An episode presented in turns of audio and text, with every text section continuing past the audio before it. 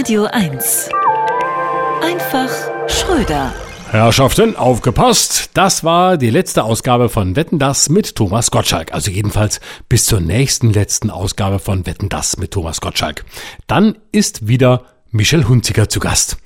Aber vom Fernsehen verabschieden muss sich der fränkische Sabbeltitan natürlich nicht. Er könnte zum Beispiel Vogue die Cancel Show moderieren mit den Stargästen Wolfgang Lippert und Markus Lanz, zwei berühmten gecancelten Wetten das Moderatoren.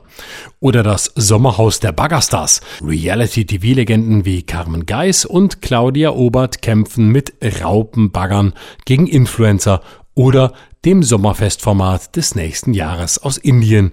Taj Mahal hier unten hin, wo Thomas Gottschalk mit verbundenen Augen weibliche Prominente erkennen muss, indem er seine Hand auf ihre Knie legt.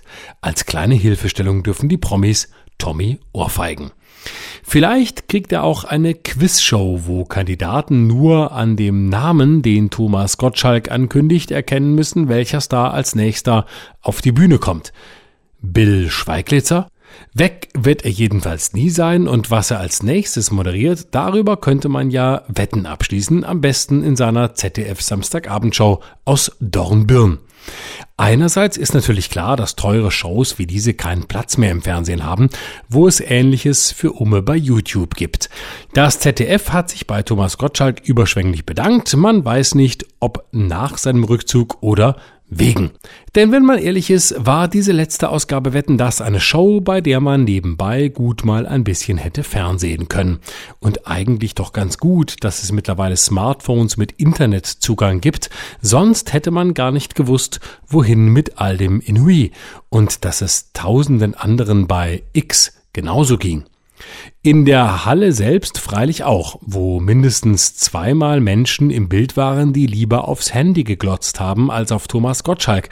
Wahrscheinlich, um bei hörzu.de zu gucken, wie lange das Ganze noch gehen soll. Und spätestens als Gottschalk dann vor 12 Millionen Zuschauern bei 53 Prozent Marktanteil in der werberelevanten Zielgruppe sinngemäß sagte, man dürfe ja heutzutage gar nichts mehr sagen, da war es dann doch Zeit, ins Bett zu gehen. Also für ihn.